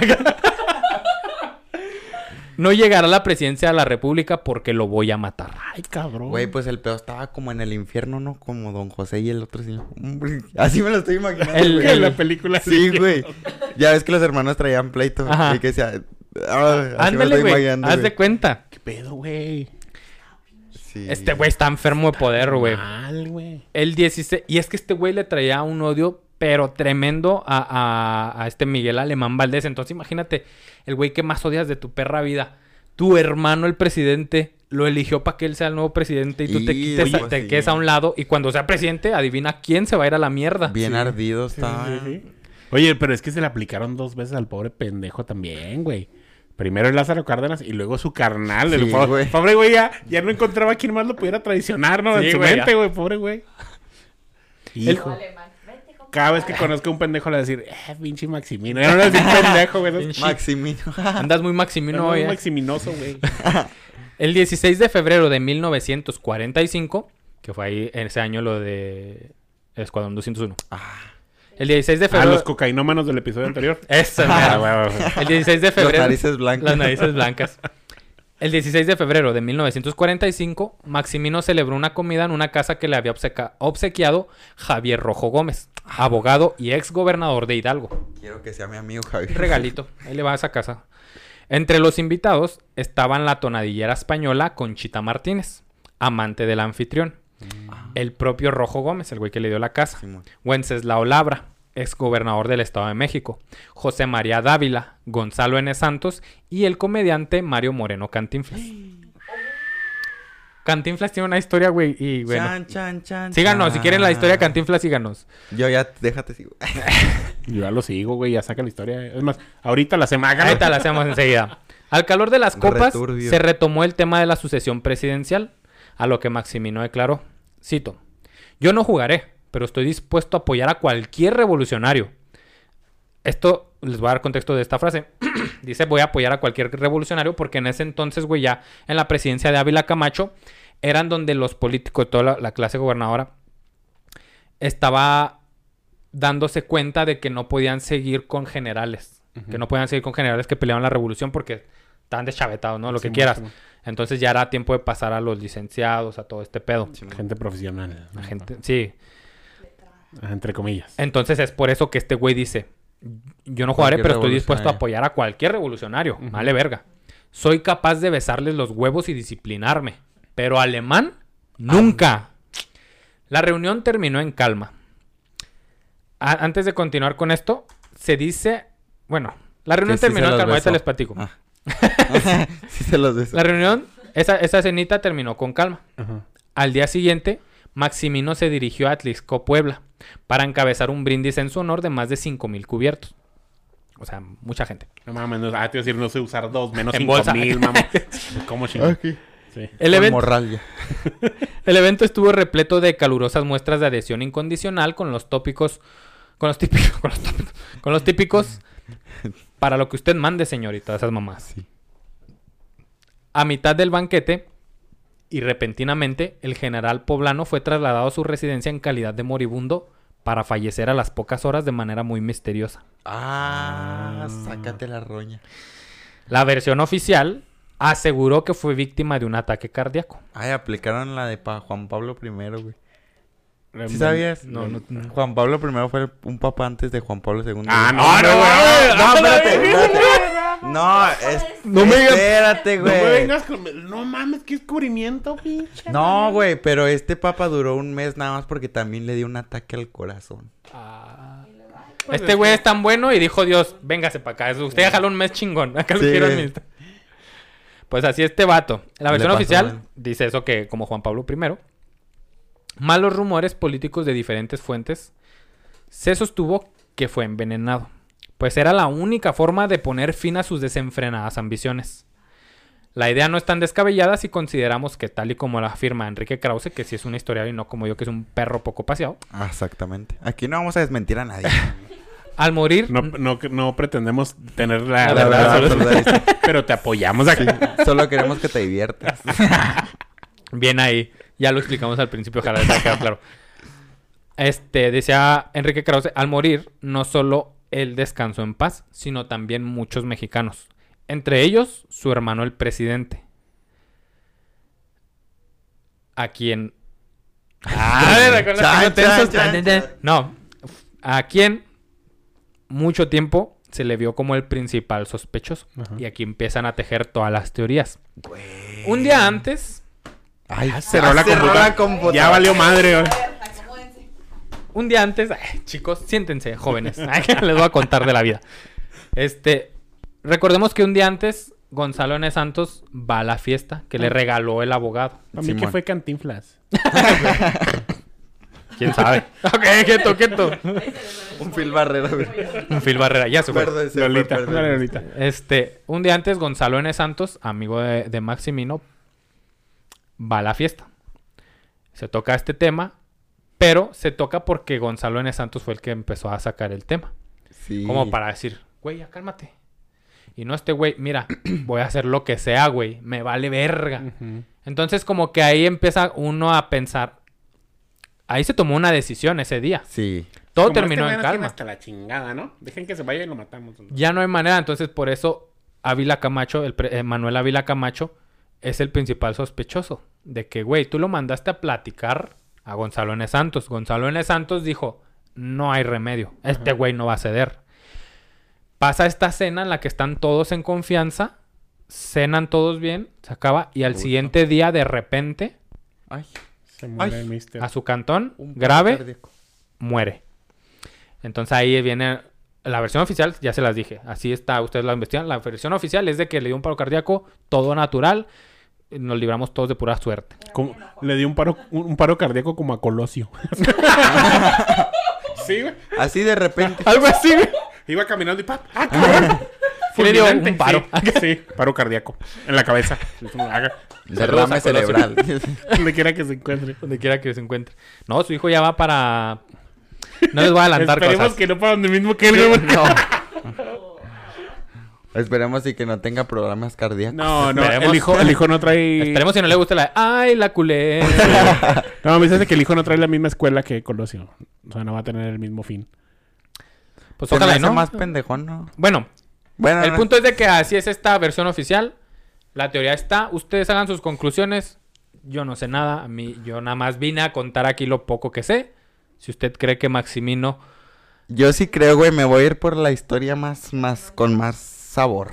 Con más sabor. Sí. ¿Cómo hubieras frenado a Maximino, güey? ¿Cómo haces para frenar a Maximino? Ay, no sé. Sí, pues es que. Es que Pues es que ya estaba muy enfermo, güey. Perdón, lamentablemente en esas atmósferas se maneja así la situación. O sea, es. Este güey ya me tiene hasta la madre, lo tengo que desaparecer. Lo tengo- Como sigue sucediendo. O sea.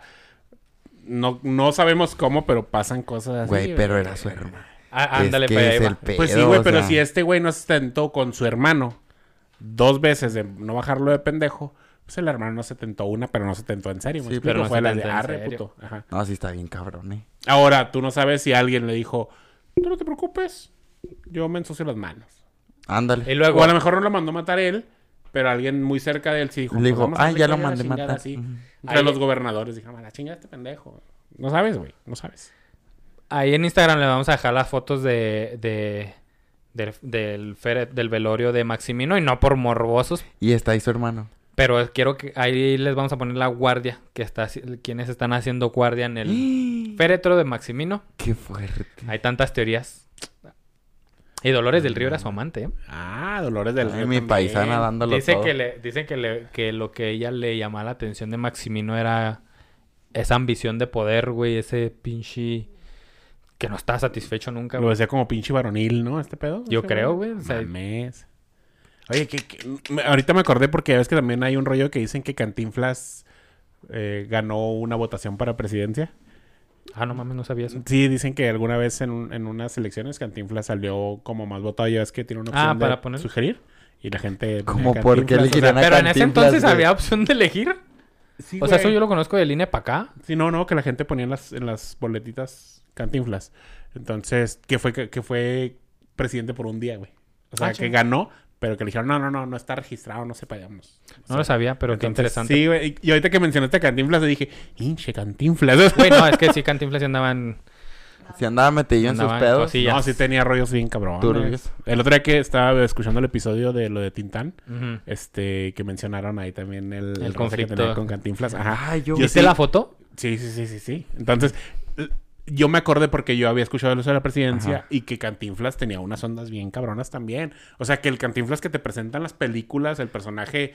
No, ese es Cantinflas, el Mario Moreno, yo creo que sí era El cabrón. actor era persona culera. O sea, decían que era culerón. Tiene, sí, mira, sí, ya no voy a hablar de Mario Moreno porque me lo voy a guardar para el episodio, pero ni madre, vamos a hablar ahorita. de Sí, tenía sus situaciones fuertes. Que estaba muy fragmentado, ¿no? Entre el personaje como Cantinflas y quien era Mario Moreno. Sí, no, es que él era una estrella. O sea, el vato era un güey acá hipsteroso de, Sí. de entonces.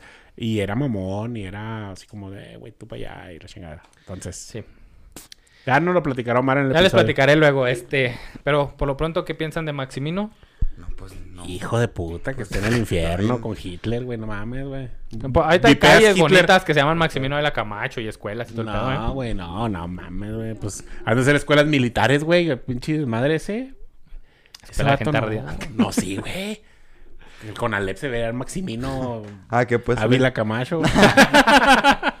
sí, güey. No, no, bueno, yo sí lo dejaría como en el olvido de la historia, el güey ese. Pues que sí está. Yo no, yo no dejaría a nadie en, la vida, olvida- en la- en el olvido porque... Te vamos a dejar en el olvido a ti por mamá. No, Estoy destinado. no te creas, no, No, güey. mi general O Felipe sea, no en el olvido, güey. ser olvidado. No en el olvido, pero como que nadie le, le da... Es que, ¿cómo te diré? Creo que nadie sí estaría bien. recuerda Ajá, más creo que bien. estaría bien que platicaran la historia de este güey en la primaria, secundaria y decir, güey, mira, pasó esto y este es que en la así. primaria, te aseguro que en tu vida escuchaste Maximino Ávila Camacho. Jamás, Es lo que, es algo es lo no que te importa. quería dar a entender ahorita, güey. Yo en mi vida sabía que, que este güey... Manuel Ávila Camacho, es como de Manuel Ávila Camacho. Te Sí. suena. Sí. Dijiste Ávila Camacho, pero lo, ¿por qué? La, la- lo, te lo había mencionado una vez. La mayor parte de los personajes históricos nos suenan porque la colonia o la calle se llama así, güey. Sí, güey. Eh, y es- suena mamada, pero es neta. Sí. A los que conoces en la historia siempre es Morelos, Guerrero, Allende, Aldama. los que conoces. Ajá, entre comillas. Y los has visto en la biografía azul, de- con el marco azul que te hacían escribir. Pero realmente la historia a la gran mayoría de los mexicanos en nivel básico nos pasó de noche. Nos pasó de ¿Sabes el grito? Porque cada 16 de septiembre te ponen a disfrazarte de una mamá de esas y hacer lo del grito y todo ese rollo. Pero cuando le descargas poquito más, por ejemplo, en, en su podcast que yo siempre ando diciéndole, es que este güey cuenta la historia de una forma distinta y es como le escarba poquillo más. Entonces te enteras de cosas que dices, hijos de puta. Hijos de. Ajá, Entonces está chido por eso. Cuando ya le escarbas más, te das cuenta de todas las mamadas que hacían y todo. Y es cuando te empieza a interesar. Cosa que obviamente el sistema escolar pues omite, ¿no? Y Porque por no a- les ya entrando en lo conspirativo, por algo, güey, no se cuentan la historia como pasan las cosas, las Sí, cosas culeras. sí, sí, sí. porque aguas. Un pueblo informado, aguas. Sí. Este. Lean, gente. Lean es que bueno que te gustó. No, gracias. Me alegro que les... Yo disfruté mucho este episodio porque es uno de los episodios de los que yo conocía que, que Maximino era el hermano incómodo de, de Manuel Ávila Camacho y que le dieron Ajá. kill. Me sabía esa teoría. Pero hubo mm, casi todo esto con la amistad de Gonzalo N. Santos que yo no conocía. Y eso disfruto mucho al escribir los episodios. Yo sí escribo un episodio y no hay algo que yo no sabía, no está, no, no está terminado. Ajá. Es hasta que yo encuentre cosas. Y este me dio mucho, güey. Yo no sabía muchas cosas de este güey. Y a los que nos están escuchando, este. Si les gustó este tema o algún otro que, to- que tocamos aquí, Como siempre les recuerdo que no es, no es este, no es todo lo que yo estoy contando, es, es una hora, entonces no puedo abarcar tantas cosas. Ojalá y esto les interese un poquito, google, investiga ya Maximino Ávila Camacho. Sí.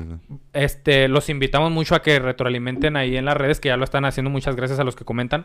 Eh, si usted descubre algo más de Maximino, a lo mejor yo no lo dije, pero usted puede aportarlo ahí en la caja de comentarios de YouTube. Y lo platicamos. En la, en la plataforma, en Facebook leemos todos los comentarios. Y eso ayuda mucho a que yo cuento aquí a Maximino, pero usted descubre que, ah, Maximino, no sé. Ah, por ejemplo, yo no dije cómo se murieron los papás. No. Nunca. O a lo mejor usted lo investiga, se da cuenta que murió un culero y no lo pone ahí. Sí, y eso la gente cuando escuche el podcast o cuando lo vea ahí en YouTube va, va a bajar a la caja de los comentarios y va a retroalimentar a eso. Y así ustedes mismos van haciendo esta, esta comunidad y van haciendo crecer esta información. Y van aprendiendo más. Y van Lo que decías más. ahorita, el pueblo informado es realmente informado, peligroso para todos esos güeyes. ¿Mm? Hay que aprender más y hay que entender más las cosas y tratar de, de estar empapados, que no te cuenten eh, de, sobre cuándo vas a votar, y que sepas las, las propuestas si son reales, si se pueden hacer. Ti- Tienes que investigar todas esas cosas si quieres que, eh, hablando ya del país, cambie, ¿no? Entonces, hay que estar enterados de dónde surgió todo este desmadre que sucede ahorita. Y pues la historia es una forma de hacerlo, no es una forma Sí. de entenderlo. Entiendes que ya pasaron todo lo que vivimos hoy que hicimos, ay, ¿cómo que está pasando esto con Andrés Manuel? Ya pasó esto. Sí. Esto ya pasó, no, no es nada nuevo, es nuevo para usted que no, para mí que no sabemos, ¿va? Simón, Simón. Y por último, no se queden con lo que yo les cuento. Y véanlo de- desde otros contextos y lean a lo mejor a, a otros personajes y a lo mejor ustedes entienden de otra forma y se vale. Sí. Como decimos al principio, no es para tener la verdad absoluta. No, lo que yo les estoy diciendo, Maximino, no es lo 100% real, no fake. Puede ser que yo estoy equivocado, puede ser que no, puede ser que coincidimos en las versiones, pero pues siempre eh, eh, se lo dejamos ahí nosotros lo que investigamos, se lo dejamos para que usted ya decida buscar más o no.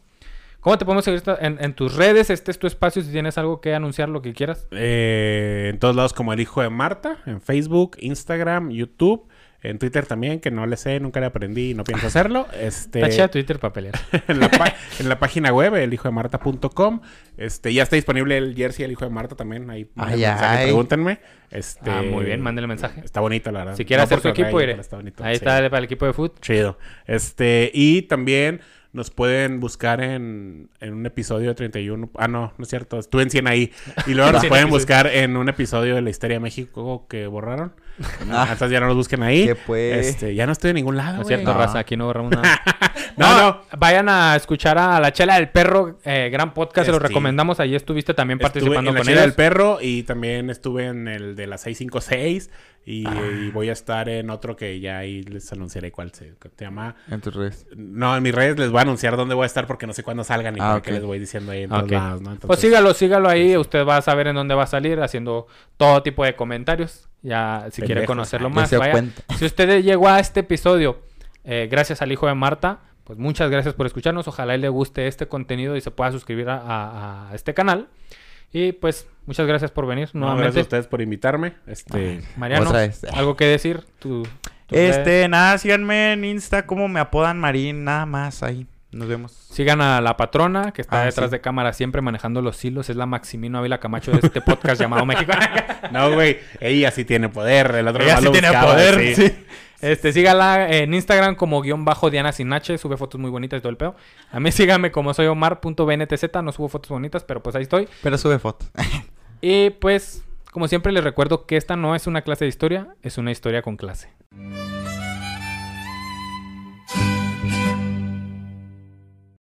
Hola, ese fue el episodio de la histeria de México con el hijo de Marta. ¿Qué te pareció, Omar? A mí, mira, maravillado.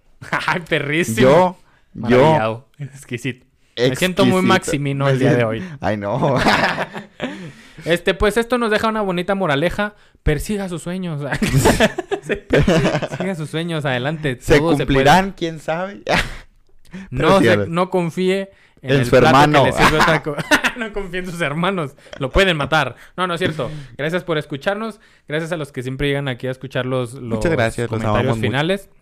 Y pues, ¿qué tenemos? Ah, tenemos, Tenemos- Esta semana está Fueron de podcast de invitaciones. Invita Ustedes síganos invitando lo a, podcast. Si tiene podcast, invítenos. A nosotros nos gusta andar en- ahí en el pedo. a sí, estuvimos en Sample y Sencillo. Sample y sencillo está el episodio con la patrona que grabaron eh, este el episodio. so- bueno, sample y sencillo es un podcast en el que hablan de, de música, de la, La letra de las canciones la, letra. Es un gran podcast y los recomendamos mucho.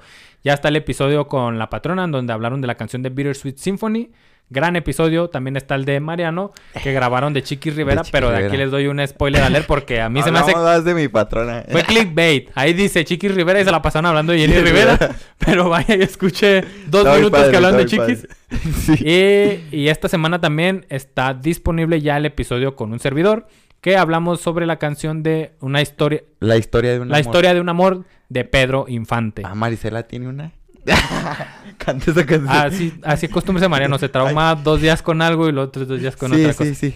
Este, Mariano, ¿qué más tenemos sin Eh, estar jugando? Sin estar jugando. Apareció ahí Mariano en Sin estar jugando. Hablamos del famosísimo Tom Hanks, sus, sus películas. Y contigo hablaron de una película muy, muy, muy buena. Ah, hoy, hoy es lunes 11 de abril. Vaya y cheques el episodio de Sin estar jugando conmigo. Bueno, también el de Mariano, pero el que, el que hablaron conmigo fue sobre la película de Zapata. ¿Apenas salir? ¿Ya salió? Ese ya salió, pero a lo que voy es de que ayer, usted está viendo esto el 11 de abril, ayer fue 10 de abril, el aniversario luctuoso de Emiliano Zapata y casualmente en Sin estar Ah. jugando me aventé ahí, ya sabe que a mí me gusta estar hablando a lo pendejo y me aventé ahí de cómo se murió Zapata. Así que usted quiere saber de qué pasó ayer hace muchos años, vaya y escuche ese episodio sin estar jugando, se lo vamos a dejar ahí en lo- los enlaces y todo el rollo. Y pues tuvimos gran invitado, el hijo de Marta, y hablando de participaciones en podcast, él estuvo en la chela del perro, Dale. para que vaya y escuche el episodio. y también César y el perro chelero ya estuvieron con nosotros Sí, en un es episodio. Este es una pinche... No, la, comunidad chingona. unida. Este, y pues sí, vaya y sígalos y todo el pedo. ¿Qué más? Saludos. Saludos, ya, los saludos en especial. En especial con dedicatoria y mucho amor. ¡A la verga! A nuestro amigo Jalil, Jalil. Valencia. Jalil, eh, que ha estado muy atento ahí en, en las Sí. redes y ha estado comentando todo. Se ve que, que le están gustando los episodios. Nos da mucho gusto que te gusten los episodios. Los siguientes, así como van avanzando, se van poniendo igual de chidos, más chidos, mejor producidos. Sí. Pero pues gracias a él y a los que están comentando, a Ulises Hernández también que está comentando, a Diana Contreras también nos comenta siempre, a los que nos están mandando sus mensajes que me rompieron el corazón, son unas personas hermosas, no los merezco. Lloré, lloré el vato. Ay, está partido, güey, mira cómo nos aman. Y también mándenos hate, no importa, mándenos hate. Ah, saludos a los que nos echaron hate ahí en el episodio Ah, se puso de. Sample Sencillo, güey, ahí. Tocamos fibras sensibles y Saludos al tío recibimos poquito odio. Muy bueno, pues para cenar. Sí. ¿Qué más tenemos, Mariano? ¿Qué Creo más que esta semana es lo que está activo, ¿no? Sí. Saludos, ya Creo. están. Y público difícil, Mariano. Público difícil, la nueva productora de Ciudad Juárez. Ey, justo lo que falta. Lo Este- que estaba buscando. No, no se crean. Síganos en público difícil. Eh, Mariano, ¿ahí qué nos dedicamos a hacer en público difícil? Ahí nos dedicamos, vamos a hacer unos, un, a tratar de, A tratar, no, lo vamos a lo lograr. vamos a lograr, unos Como open Maximi- mics. no, no. Sí, perrones. Este, pues fomentar más que nada el stand-up aquí en Ciudad Juárez, open mics. Sí, los open mic para que es el, el gimnasio Y de los vamos a iniciar con eso, con los Sí. opens. Pero es importante que nos sigan las redes ahí de, de público difícil. Eh, estamos en conjunto con Gerardo Kelpi de Freak Show Freak Show Podcast. Fabiola, Frida, Frida Araujo de Limones Limones, y Melones. Ángel Garmón de ahí de Sin, Sin estar, estar jugando. Pues ahí estamos, vamos ahí a andamos, ahí andamos. vamos a echarle ganitas ahí. Sí. Pero es importante que vaya y nos siga, de verdad. Síganos ahí. Si es de Ciudad Juárez y le interesa la comedia, le recomendamos muchísimo porque, pues, ay, se vienen proyectos vergas. No, no se quedan. Los recomendamos mucho porque vamos a... Intentamos hacer un trabajo profesional, de calidad, para que usted pueda ir y consumir comedia o Juárez. Probarse como comediante. Igual y usted Sí, es, es el próximo. Franco Escamilla, Alex Fernández. Mira, ¿qué ya te me vi yo. eh, Mariano ahí. Auditorio Nacional. Ándale. Así que vaya, si usted cree que tiene las agallas para probarse ahí en Ay, materia de comedia, vaya. Y pues, les repito, síganos en, en Público Difícil, síganos en todas nuestras redes, sigan a nuestro, a nuestro invitado, el hijo de Marta. Amén. Bye. Vámonos. Chingue su madre la América. Sí, Bye. bye.